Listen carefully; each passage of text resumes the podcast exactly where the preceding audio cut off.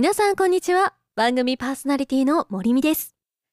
今回から2人のパーソナリティが交互にお送りしていくこの番組。初回は私森美が担当させていただきます。どうぞ最後まで楽しんで聞いていってください。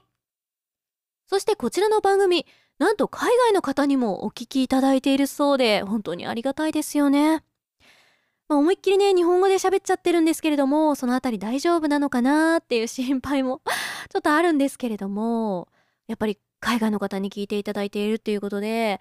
じゃあ英語で私も何かね自己紹介の一つでもと思ったんですけれども唯一私森美が話せる英語というのが I can't speak English と。私は英語が話せませんというね、この言葉だけ、えー、もう身に染みるほど練習してきましたので、ちょっと海外の方にはね、今唯一聞き取れた英語が、あ、この人英語が喋れないんだなっていう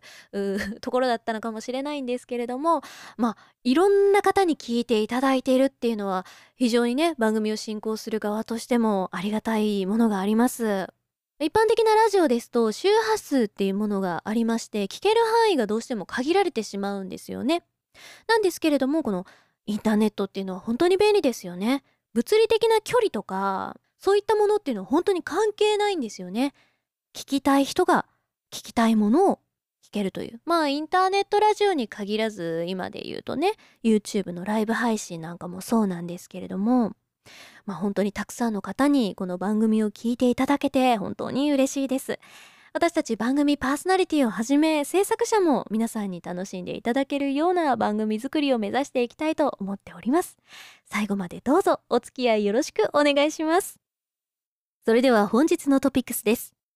今回は海外のフリーランサーが執筆した海外から見た日本のアニメや漫画についての要約記事をご紹介します。漫画とは日本で制作出版された多種多様なコミックブックやグラフィックノベルの総称です。これらの本は世界中で販売されており観客はそれを愛しています。漫画は日本語で書かれており英語以外の言語を理解するのは難しいのですがそれでも漫画はとても面白く人々を夢中にさせます。日本で生まれた有名な漫画はたくさんあります。アーチーコミックやマーベルが人気と名声を得たように日本のコミックも同じように人気と名声を得ています。これらの漫画は映画やアニメにもなっていて世界中にファンがいます。これらが日本だけだった時代もありましたが今は英語圏の人々も日本の素晴らしいコンテンツを見たいと思うようになりました。日本が非常に勤勉であることは最初から分かっていましたし彼らの仕事や制作するコンテンツを見ればそれがよくわかります。日本のメディア産業はコミックやアニメなどの素晴らしいコンテンツを生み出しています。漫画の世界も世界的に有名です。英語圏の人々は言語の問題で読むのが難しいと感じていますがそれでも何とか読むことができています。時間の経過とともにこれらのコンテンツは人々に多く求められています。それはこのコンテンツが人々を別のレベルで楽しませてくれるからです。日本語の中で海外にそのまま浸透した言葉っていうのはたくさんあると思うんですけれども、中でも日本の代名詞としてよく使われている言葉が可愛いと漫画ですよね。2006年から2007年にヨーロッパ4カ国で行われた調査によりますと回答者の15%が10歳未満で漫画を読み始めたと回答しているそうなんですね。つまりこれがどういうことかと言いますと海外の若者に日本文化を知るきっかけを与えるという上で漫画やアニメは非常に有効だというふうなことがわかります。もちろんこういったものの中で有名な作品っていうのは、まあ、ワンピースだったり、ナルト、進撃の巨人とか、最近ですと鬼滅の刃ですね。この辺りがまあ刺されるんだとは思うんですけれども、芸術的な視点という観点で言えば、宮崎駿監督のジブリ作品、それから大友克洋さんの「アキラ」なんかは海外でも非常に高い評価を得ていますよね。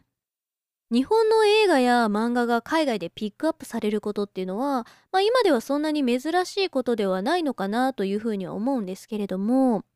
特に2019年にロンドンの大英博物館で、えー、日本国外ではもう最大級となるイベント漫画展というのが行われたんですね。まあ、これが世界的にこの漫画っていうのがどれだけの影響力を持っているのかというのを知らしめた一大イベントだったんじゃないかなと思います。まあ、この漫画とかねアニメとかって本当に何がすごいのかっていうと育った環境とかその人の性格それぞれ違うにもかかわらず一つの作品に対して面白いというふうに共感できる点が一番すごいなっていうふうに思うんですよね。まあ、もちろん当然好みっていうのはあると思うんですよ。例えば「ワンピースなんかで言うと連載20年近く経っていますから中にはね自分には合わなかったシーンっていうのがあるとは思うんですよ。なんですけれども反対にね絶対に盛り上がれるシーンっていうのもあると思うんですよ。ここだけはみんなにおすすめしたいんだっていうそれぞれお気に入りのシーンがこの一つの作品の中に絶対にあるはずなんですよね。みんなが面白いと思う作品これほどね日本人として誇らしい、まあ、もちろんね私はその「ワンピース作品に一切関わってはいないですよ。関わっちゃないんですけれども、まあ、日本の宝っていうんですかね。嬉しいですよね。外国の方が「ワンピース知ってるナルト知ってるって言ってくださるのは本当に嬉しいなって思います。まあ、今は特にね本当に世界中でこの人と人が接することが難しい時期だと思うんですよ。家にいる時間がどうしても長くなってしまう。そんな時にこそ改めてこの日本の漫画やアニメ作品というのに触れて今一度この素晴らしさっていうのを実感していただきたいなと思います。以上本日のトピックスでした。この番組では皆様からのお便りも募集しております。宛先は usiro999-gmail.com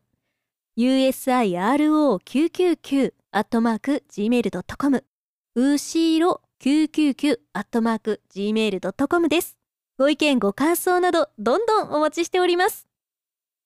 本日は漫画やアニメのお話をねたくさんお届けしたんですけれども個人的に最近ちょっと気になっていることがありましてま例えばね本屋さんなんかに行ってこう面白い漫画ないかなって見てた時にジャケ買いをすることが私よくあるんですよ。面白そうだなと思って表紙で決めることがあるんですけれども実際に読んでみると本当に面白い作品ってたくさんあってでそういったものに出会うとね私は結構しめしめと思って楽しむタイプなんですよね。要はこんなに面白い作品を知っているのは私だけだと思ってこっそり楽しむタイプなんですよ。なんですけれども最近ねそうやってあ面白いなって自分が見つけたと思っていた作品がどんどんアニメ化とかされて いっちゃうんですよね。いやもちろん水面下で人気があったものなんだと思うんですよ。結局ね自分が見つけたっていうよりは。なんだけれども何でしょうねこの手塩にかけて育てていた大事な娘が嫁に行っちゃうみたいな